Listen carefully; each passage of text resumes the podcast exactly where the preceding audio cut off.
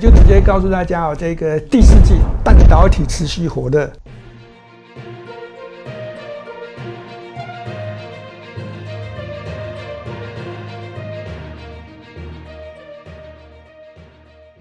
如果你是第一次收看本节目的观众朋友们，一定要帮我们订阅跟开启小铃铛，这样才不会错过我们新影片上传的通知哦。欢迎收看 Smart 金融库，一起去投资，我是子宁。如果你是第一次收看本节目的观众朋友，请先帮我按下订阅跟开启小铃铛哦。进入十一月份，也是电子股第四季旺季财报要公布的时间哦。那就营收财报的角度来看，这势必会是股价有所影响。而现阶段，我们应该要注意哪些产业呢？我们请何文高分析师来分析给你们听哦。我们欢迎何老师。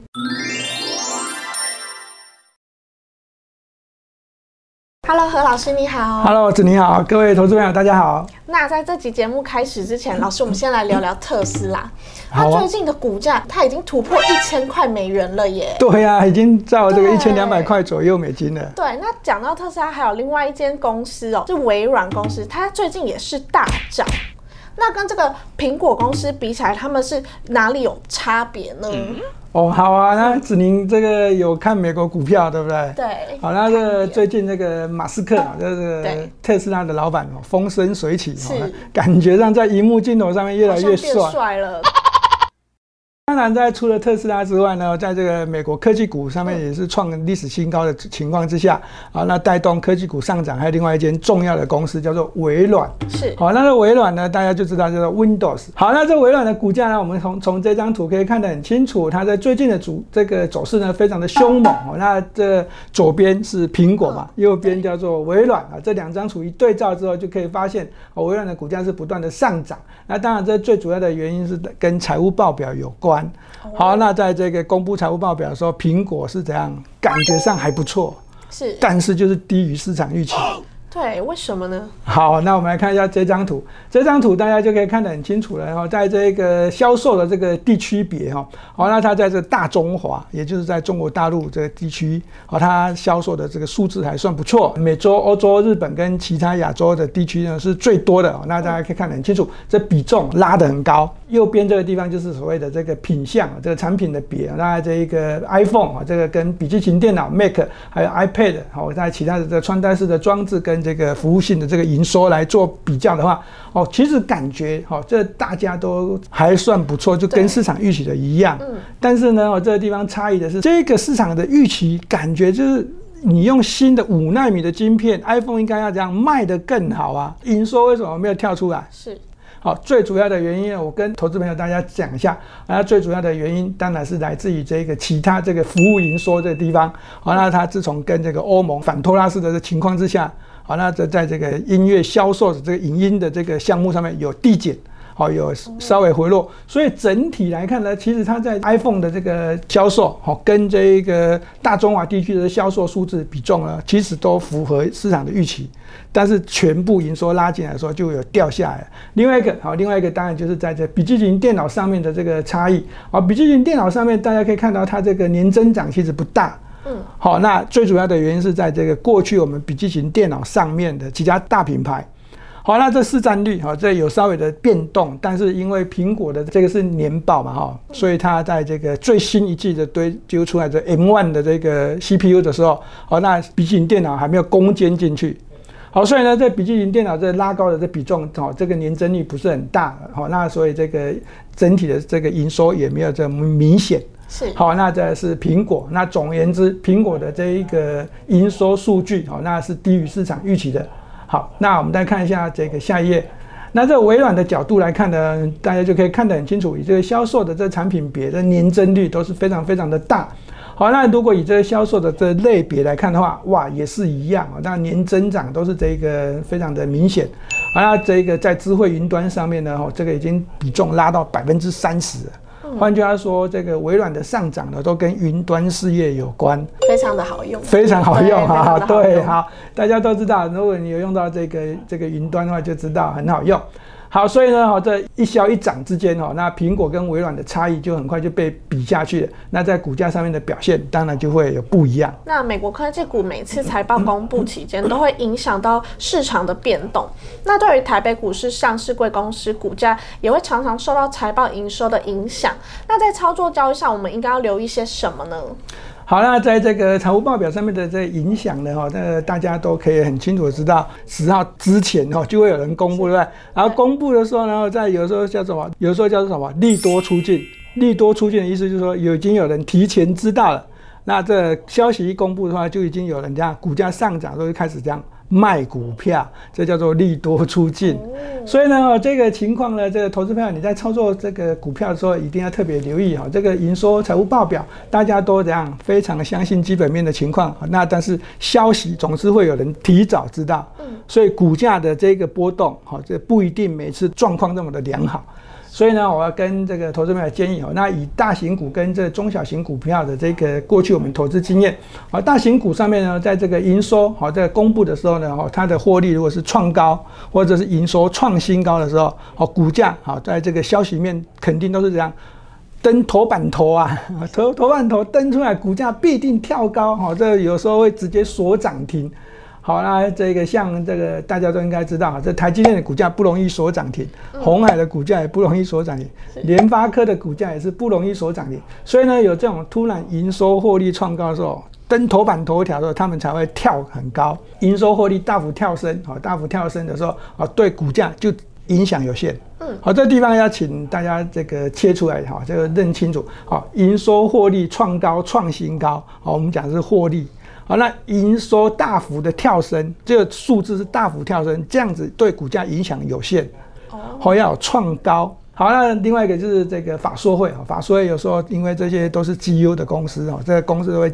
召开法说会，法说会公布的时候呢，通常这个公司派当然是会公布利多啊。哦，没有没有一个老板会把自己的公司讲的不好，所以呢，他一定肯定都是讲好的。那这样子公布一出来的时候，那消息就会这样引领股价上涨。好，那我们刚刚讲的利多出尽嘛，因为消息总会有人提早知道。好，那我们当然不能用的内线交易来解读，但是就是会有人提早知道。好，那所以操作上面要请这个投资朋友多多留意一下这一点。股价好反应哈，假设这个利多出来，好，股价是往下回落的，有一种情形哦，好，未来这间公司的前景持续看好，好，它回落之后呢，还是会有人去低接，低接完之后会再走高创高，再涨一波。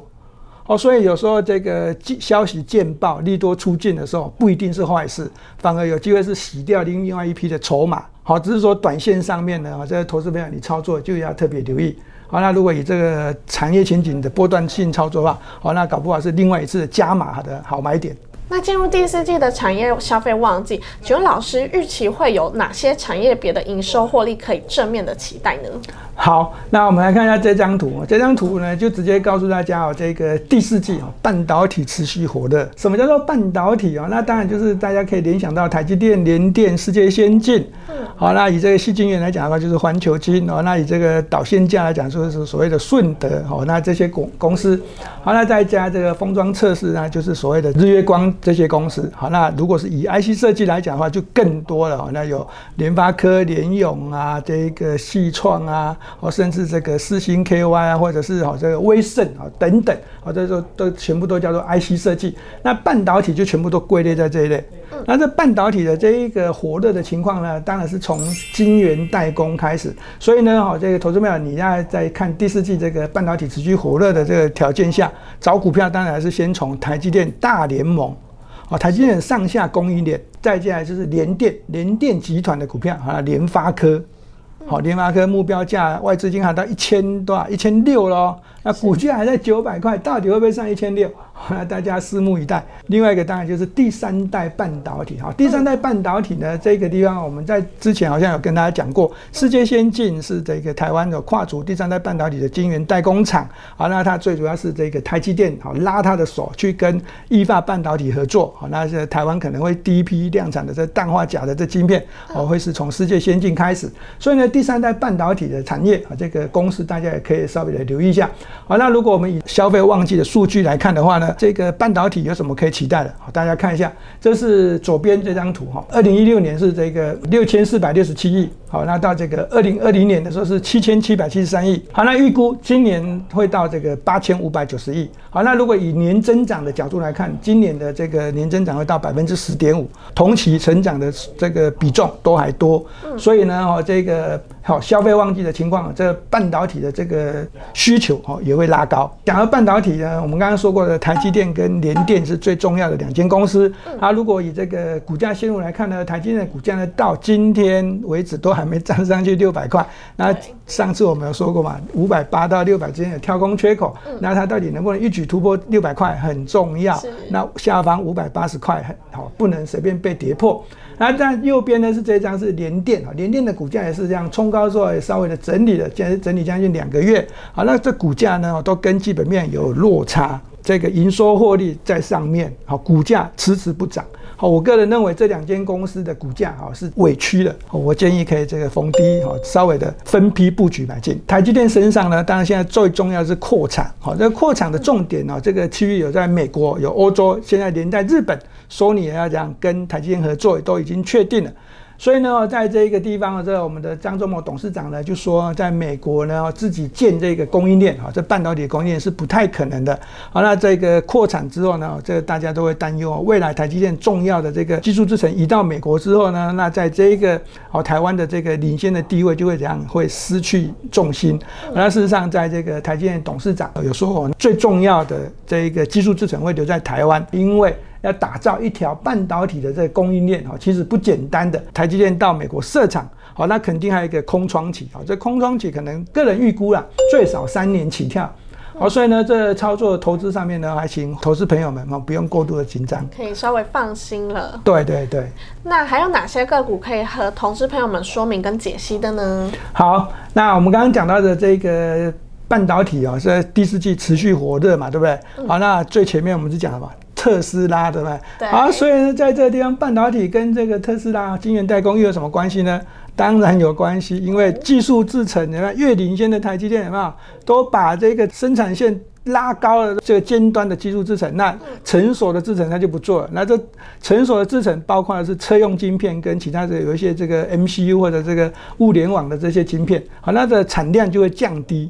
啊，那明明汽车晶片销售，你知道吗？是需求是旺的，那这产量一递减的话，供给不协调的情况，都眼光放在台积电身上。好，但事实上啊，这请大家也要特别留意一下。好，那在这个晶片短缺上面呢，哦，这个其实不是只有台积电的问题，但是它会不会解决？会解决。所以呢，哦，这晶片短缺呢，在之前呢，我们已经看到有一些股票，哈，在这又受到东南亚疫情的影响之下，啊，有些股价都已经大涨了。那除了特斯拉之外，当然还有其他厂牌的电动车要跟进了。好，那连带我们的红海集团的电动车也要跟进了。那在今年的第四季啊，就是在这个月份的月中。好，那这个德国慕尼黑的电动车展，好，大家就会有各大品牌，连 B N W 宾士的电动车都会跑出来哦。哦，对，所以这电动车的需求拉高的时候，电这一个车用二极体在这产能短缺之下，啊，那涨价啊，势必还是会这样引领风潮。除了它半导体之外，那我们也看好了这电动车二极体的相关的股票。那以这股价线路来看呢，好，我们来看一下，好，这支股票叫做美骑马，好，它是做电池，它不是。二级体股价就稍微的走强了，对不对？那最近越来越强，好，但是在操作上面呢，请投资朋友你一定要留意一下。好，这张图可以看得很清楚，它在这个股价上涨之前呢，成交量都非常的小，是，所以这间公司有时候成交量缩小是一件风险，啊，因为它叫做流动性，好，流动性风险一旦增加的时候呢，那你手中股票太多，啊，当然就不容易交易。所以呢，这时间点啊，大家请投资朋友一定要留意。好，这电池跟电动车前景看好，电池的股票稳健的往上走高的时候，那你要留意是这个成交量的变化。八二五五的鹏程，它就是这个车用二极体啦。好，今年六七月份的时候，大家可以看得很清楚，它的这个股价是怎样走强走大涨的。那在这个时间点，就是所谓的哦晶片缺货，那连带的新冠疫情也增加的情况下，那这个产能大减哦，那这股价就怎样受到市场的青睐。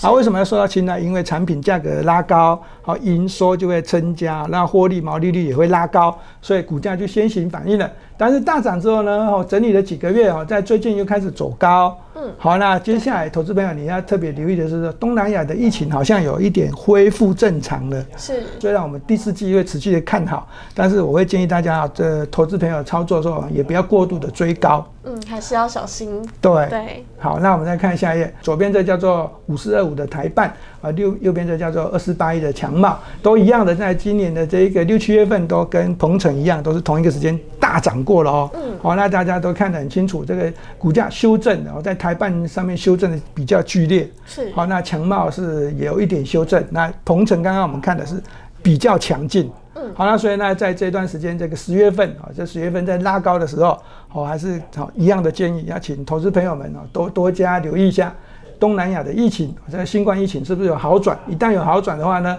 啊，那第四季这个我们虽然看好，你还是这样要稍微的留意一下这个好追价的风险。那最后请老师帮我们总结一下未来需要注意些什么吧。第一点啊，然后在这个旺季公布的这前后呢，总是会有人提早知道。我们刚才已经讲过了，好，尤其是中小型的股票，对不对？那利多出来之后呢，好，消息见报之后呢，好，有时候都会有利多出尽的这个走势。好，所以呢，在交易上面呢，这个投资朋友还是要特别特别留意啊，那你的选股方向，好，到底有没有选到真正的这个产业前景是往前走的？好，如果选到了，好，那这利多出尽之后呢，我们刚刚说过，好，它未来还会再走高创高。那相反的，如果你选错了呢，哦，利多出尽反而会怎样？股价就不容易再解套哦。所以操作上面，这个投资朋友要特别特别留意哦。那你选到的那只股票，哦，除了基本面、营收、财务报表好之外，还有一个就是产业前景要特别好。第二个，苏格兰到目前为止正在举办气候变迁的会议，那总共有联合国很多国家去参加嘛，好，那有人说这叫做大拜拜，好，但是我个人的认为哦，这个不管它是不是大拜拜。好，那他都跟这个全球的节能减碳有关，欧盟的这个教宗好都有在关注这件事情的情况。下，我认为呢，我认为这次苏格兰举行的这个会议呢，好应该不会只有大拜拜这个动作而已，在这个会期的结束应该是在十一月十二号，所以呢，在十一月十二前后呢，在大家还是可以稍微的留意，哦，跟这个节能减碳有关的太阳能啊，或绿电的股票，或甚至电动车的股票，电动车在这个德国慕尼黑展啊，十一月十六号跟十一月十八号。好，那时间跟十一月十二号的这个气候变迁会议衔接的很近，好，所以呢，这个时间点哈，大家可以特别留意到这个地方的消息面的题材。最后一个就是这大盘哦，那在这个一万七千一百点附近波动，好，那这个突破了一万七千零六十八点的关卡之后呢，又有震荡的走势，好，那成交量带出来之后又开始量缩，所以呢，我在操作上面呢，我们持续认为啊，这个地方可以审慎偏多。但是操作呢，还是要请这投资朋友好，这颜色停利跟停损。那谢谢老师今天的分享，谢谢。如果你们喜欢我们节目，请帮忙按赞、订阅跟分享哦。Smart 这种库一起去投资，我们下次见，拜拜。拜拜。